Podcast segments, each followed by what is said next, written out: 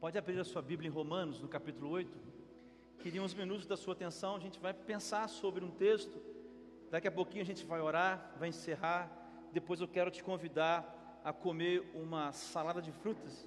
É isso, mãe? Salada de frutas ali depois com a gente. É um prato que eu, dos que eu mais gosto de comer. Mas desses minutinhos que a gente tem, a gente vai refletir. Eu queria convidar você a pensar comigo.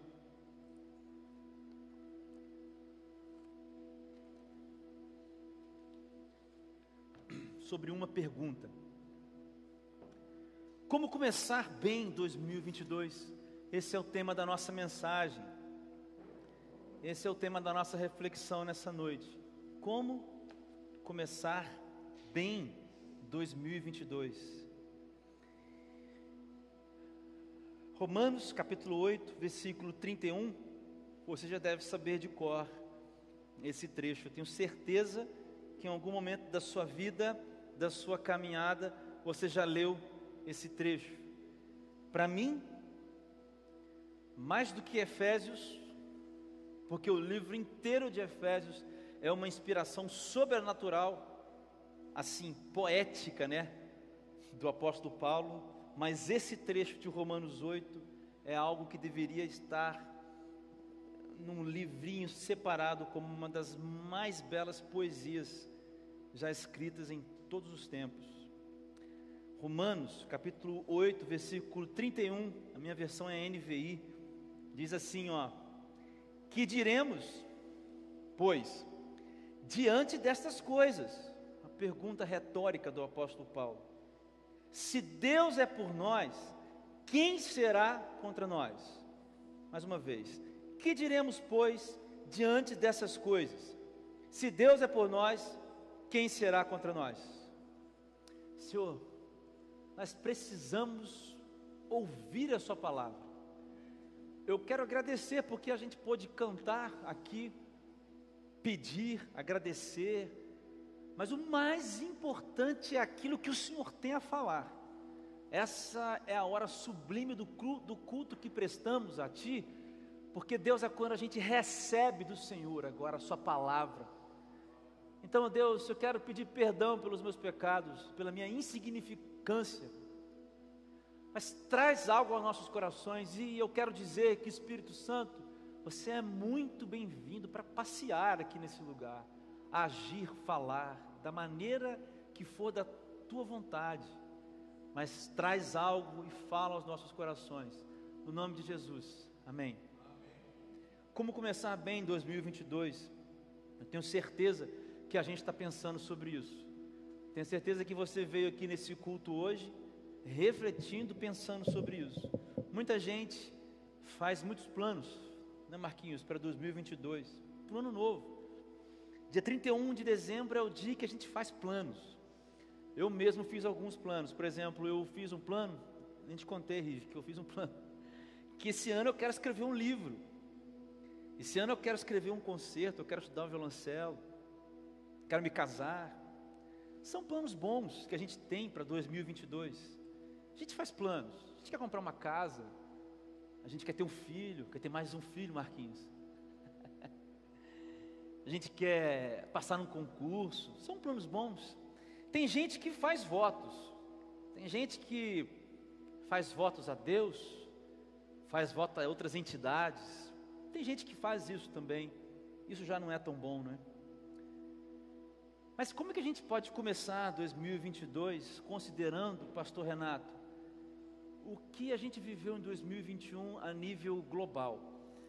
Nós começamos o ano de 2021 pensando, tia Regina, que seria um ano maravilhoso, porque a gente estava com a vacina e a gente viveu um caos, esse, esse vírus maldito. A gente está carregando uma bagagem de caos, né? Como é que a gente pensa em começar um 2022 com as dificuldades que a gente está trazendo, que não tem nada a ver com Covid, mas a gente está trazendo a si mesmo?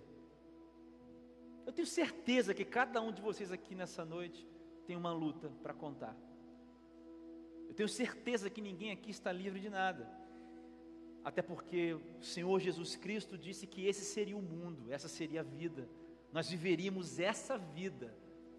Não é a vida do Pai de sofrer, não é essa vida que Ele prometeu para nós. Como é que a gente entra no 2022 trazendo essas coisas? Como é que a gente entra no 2022 sabendo que existe uma nova variante chamada Omicron, que já está fazendo a coisa sair do controle na Europa e nos Estados Unidos, de novo? Como é que a gente entra no 2022 sabendo assim e carregando as coisas que nós vivemos com Deus esse ano? Quantas experiências você viveu com Deus esse ano? Eu acabei de agradecer a Deus, nós agradecemos. Eu tenho coisas para contar, boas que aconteceram esse ano. Assim, experiências de fé. Como é que a gente começa com tudo que a gente aprendeu na palavra de Deus? Enfim, como é que a gente começa esse ano com tudo isso? Eu quero dar quatro, quatro respostas para vocês, para a gente pensar nessa noite, muito rapidamente. Quatro respostas para como começar bem 2022. E vai aparecendo aí para você na nossa não tão grande televisão. Estamos estreando esse latão hoje também. Muito legal esse latão. Vai ter um adesivo aí na frente daqui, daqui uns dias. Como começar bem em 2022? Primeiro, eu quero dizer para você, te dar um conselho: ame a Deus. Primeira coisa, ame a Deus. Veja bem, vamos voltar comigo no versículo 28. Nós lemos o 31, meus irmãos. E longe de mim esgotar hoje o que esse texto tem de profundidade. É impossível. É impossível. Ainda permanecendo na, na superfície desse texto, vamos voltar comigo no versículo 28. Veja o que o apóstolo Paulo escreve para a gente. Sabemos que Deus, veja bem, age em todas as coisas. Ok, muito bem. Agora, para o bem, opa, juízo de valor, para o bem daqueles que o amam, daqueles que foram chamados de acordo com o seu propósito. Eu pergunto a você, então Deus só age em favor daqueles que o amam? É isso, então? O apóstolo Paulo está falando exatamente isso aqui. Então, quem ama a Deus, Deus está agindo para o bem. E quem odeia Deus, quem nega a Deus, Deus não age para o bem dessa pessoa. É isso que o apóstolo Paulo está falando? Não. Não é isso. Não é isso. Existe um conceito que se chama graça salvadora. A graça salvadora diz respeito ao que Jesus fez na cruz, que só Ele poderia ter feito, e nem eu nem você poderíamos ter feito. E é um presente que nos dá a salvação. Mas há um outro conceito que é a graça comum. Se você duvida, olha as palavras de Jesus. Jesus falando em Mateus 5, sobre o que é o verdadeiro evangelho. Mateus 5, 44, 45. Ó, mas eu lhes digo, palavra de Jesus, amem os seus inimigos e orem por aqueles que os perseguem. Ok. Para que vocês venham a ser filhos de seu Pai, que está nos céus. Ele dá um, mandamento, Rive, para a gente aqui. Mas aí ele vai agora, o Jesus vai dar. Por que, que ele fala isso? Porque, veja, porque Deus, porque Deus faz raiar o seu sol sobre os maus e os bons, e derrama chuva sobre os injustos e sobre os justos. Então nós estamos ouvindo aqui, é, eu acho que parou o fundo. É, nós estamos vendo aqui Paulo falar que Deus só age a favor daqueles que amam? Não. Qual é a ideia por trás do versículo? A ideia por trás do versículo é a seguinte, meu irmão: é que Paulo está querendo dizer que Deus, não é que Deus está respondendo exclusivamente àqueles que amam a Ele.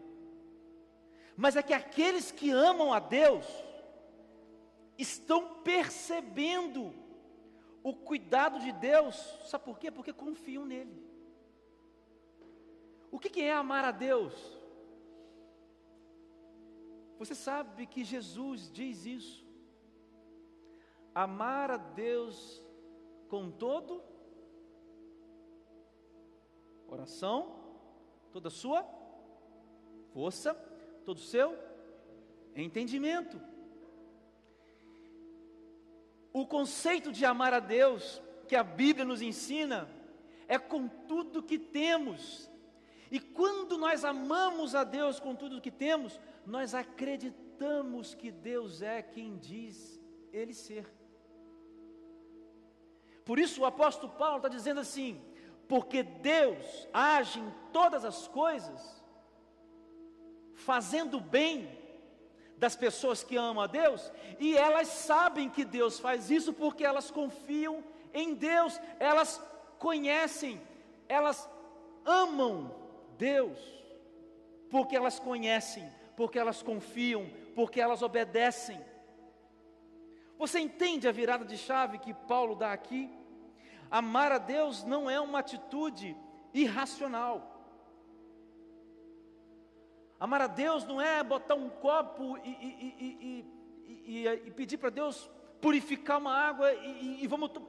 Amar a Deus é um ato racional. Precisa ser um ato racional primeiro. Você precisa acreditar que existiu um homem chamado Jesus Cristo que foi carne e foi osso. Isso não é da ordem do irracional. Isso não é da ordem do milagre, isso é da ordem do racional, você precisa acreditar nisso. E essa crença sincera e racional gera em você uma confiança sobrenatural, que resulta numa obediência incondicional. Uma maneira muito boa de começar o ano de 2022 é entendendo Romanos 8, 28. Ame a Deus Conheça Deus e você verá que a bondade do Senhor está te perseguindo. Isso é amar a Deus. Nós não amamos a Deus porque Deus me deu isso, porque Deus. Isso é uma relação humana, mesquinha, como são as nossas relações. Perdoe-me dizer isso. Nossas relações humanas são relações baseadas na troca. Quando alguém não me dá aquilo que eu quero, eu me afasto. Mas Deus já deu. Deus se movimentou primeiro. Por isso que amar a Deus significa conhecer a Deus. Acreditar em Jesus Cristo como um homem que veio à terra, que morreu, que ressuscitou e que vivo está para sempre. Para estas pessoas, e apenas para estas pessoas. Deus está agindo para o bem. Porque para as outras, tia Regina, Deus não está agindo na cabeça delas. Vocês entendem a diferença? Quem não ama Deus não consegue acreditar num Deus que faz o bem. Quem não ama Deus pensa que aqui é o inferno, e aqui é o céu, e aqui é o inferno. Uma vez eu conversei com um médico que disse isso para mim: não tem nada de céu, você tem que tomar remédio e aqui é o inferno, aqui você paga, não tem Deus. Para essas pessoas, é claro que Deus não está agindo para o bem, porque elas não amam a Deus, elas não acreditam e elas não conhecem a Deus, a Deus, é claro. Por isso que uma maneira de começar o ano de 2022, uma boa maneira é amar a Deus. Você conhece a Deus? Você conhece Deus? Você sabia que Deus renova as misericórdias dele todas as manhãs? Que ele disse no Salmo 23 que a bondade dele nos persegue, persegue. Ame a Deus. Segundo, jogue no time da vida. Isso aqui é legal, Marquinhos. Jogue no time da vida. Vamos olhar para o versículo 31. O versículo 31 diz assim: Que diremos, pois, diante dessas coisas? Se Deus é por nós, quem será contra nós? Vamos lá.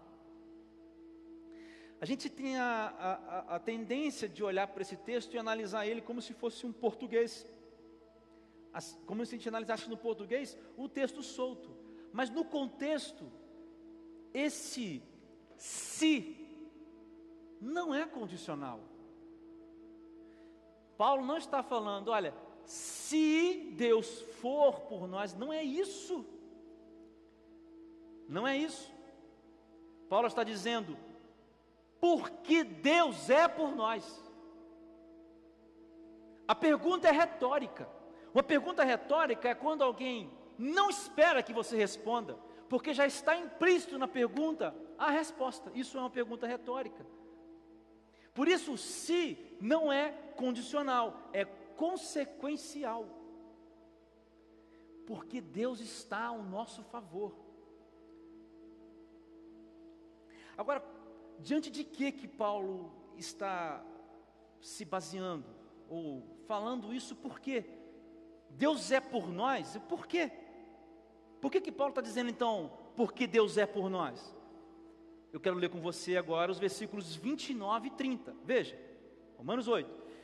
Pois aqueles que, veja bem, ó, de antemão conheceu, marca comigo, também os predestinou para serem conformes à imagem do seu filho. Uma ação, uma ação. A fim de que ele seja o primogênito entre muitos irmãos. E os que predestinou também chamou, segunda ação. E os que chamou também justificou, terceira ação. E o que justificou, também glorificou. Você viu alguma coisa nesse versículo levando a mim e a você acreditar que você ou eu fizemos alguma coisa?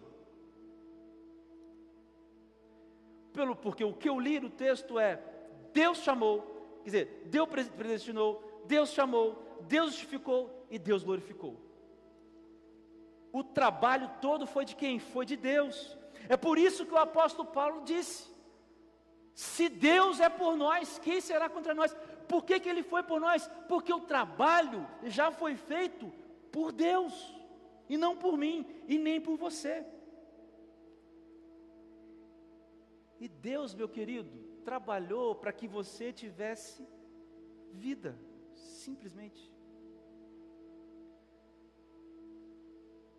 Deus se movimentou quando nós éramos mortos espiritualmente. Efésios, você pode ler em Efésios capítulo 1, versículo, Efésios capítulo 2, versículo 4. Você pode ler em 1 João capítulo 4, versículo 19. Esse mesmo, esse essa mesma ideia. Deus se movimenta em direção ao homem morto espiritualmente para que o homem viva. É por isso que eu disse, jogue no time da vida, porque esse é o negócio de Deus. O negócio de Deus é vida, o negócio de Deus não é morte, o negócio de Deus é vida. Deus joga no time da vida, meu querido, Ele até já venceu o jogo, para que você tivesse vida e vida em abundância. O problema é que a gente deixa de jogar nesse time quando a gente se afasta, quando a gente acha que pode inventar o que não está escrito aqui, quando a gente se afasta da palavra, quando a gente deixa de orar, quando a gente deixa de obedecer, quando a gente tem medo de crescer. Para jogar no time da vida, você tem que seguir o dono do time. É Ele em quem faz as coisas. É Ele em quem dita as coisas. Ele é o dono da sua vida. Jogue o time da vida. Você entende? Tudo o que Deus fez foi para que você tivesse vida. Comece assim 2022. Terceiro ponto. Comece 2022 não sendo dominado pelo medo. Não seja dominado pelo medo diante da Omicron, diante das variantes, diante das coisas. não seja dominado pelo medo. Nós vamos reler o versículo 31. Que diremos, pois, diante dessas coisas? Que coisas? As coisas que Deus fez para que a gente tivesse vida. O que, que eu digo quando eu vejo tudo isso que Deus fez? Só uma coisa: se Deus é por nós, quer dizer, Deus é por nós, quem é que é contra nós? Se foi o Deus que se colocou a nosso favor, porque Ele quis primeiro se movimentar ao nosso, ao nosso, à nossa direção, quem é contra nós? Quem é contra nós? Porque Deus é por nós. Você já leu o versículo 32? Romanos 8. Deus pode ser por nós, e Ele é por nós, e nós podemos dizer isso, que quem será contra nós? Essa pergunta retórica, que a resposta é nada e ninguém, porque o versículo 32 é a resposta, porque aquele que não poupou a seu próprio filho, mas o entregou por todos nós. Como não nos dará juntamente com Ele e de graça? Ninguém faz por merecer. Todas as coisas. Todas as coisas. Todas as coisas.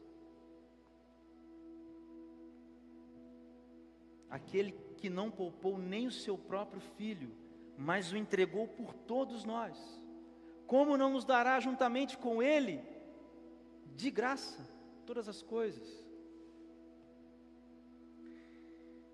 Agora veja três perguntas que levarão você ao medo.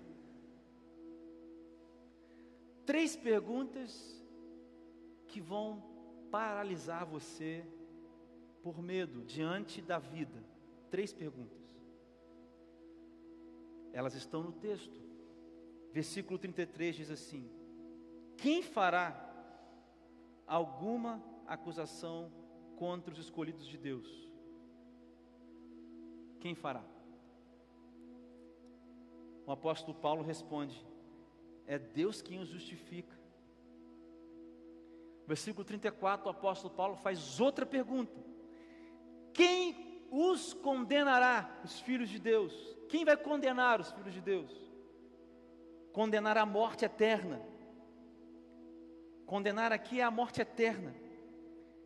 Quem vai condenar os filhos de Deus? Se foi Cristo Jesus que morreu, e mais, se foi Cristo Jesus que ressuscitou, e está à direita de Deus, e também intercede por nós, quem? Quem é que vai te condenar? Terceira pergunta: quem é que separa os filhos de Deus? Quem é que nos separará do amor de Cristo? Quem? O apóstolo Paulo responde com outra pergunta: será tribulação? Ou angústia? Ou perseguição? Ou fome? Ou nudez? Ou perigo? Ou espada?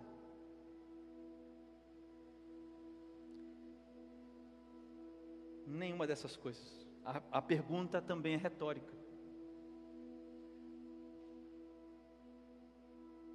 Ou seja, a acusação que havia sobre a sua vida, a condenação que havia sobre a sua vida, porque você estava condenado, como eu, como todos nós estávamos, separados de Deus, nós estávamos. Todas essas coisas são estímulos do medo. E muitas vezes nós somos acusados pelo Satanás na condenação,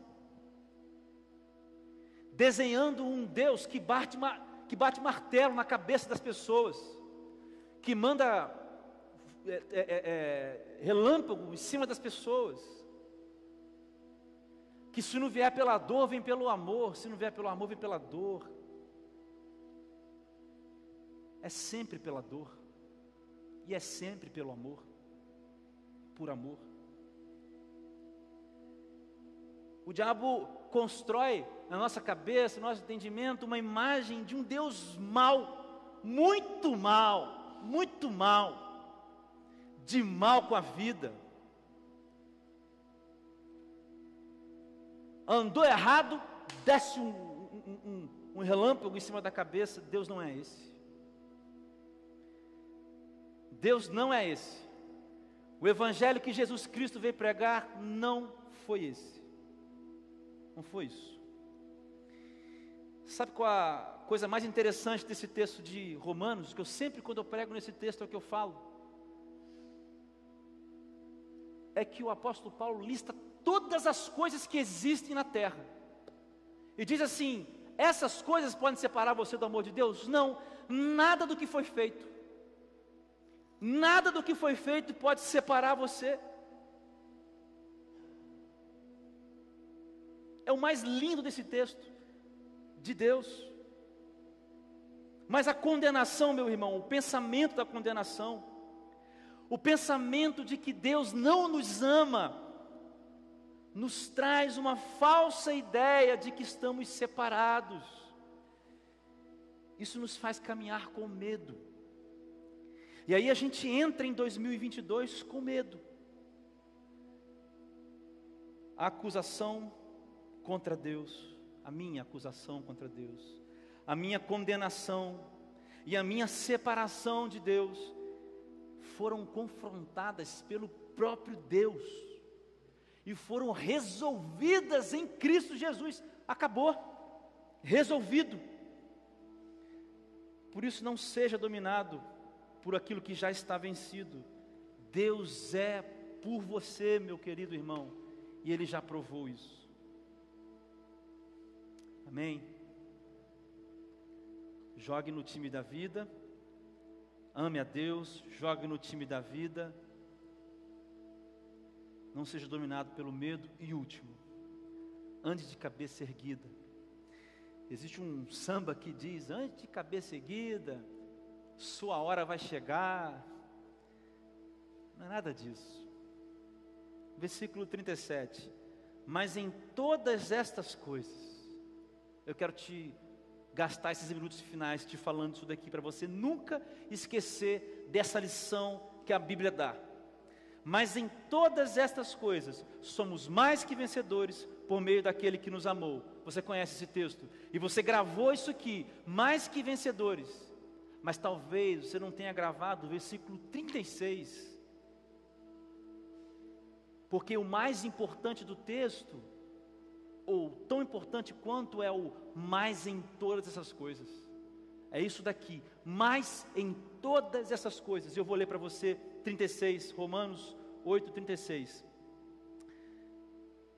Como está escrito, por amor de ti enfrentamos a morte todos os dias, somos considerados como ovelhas destinadas ao matadouro.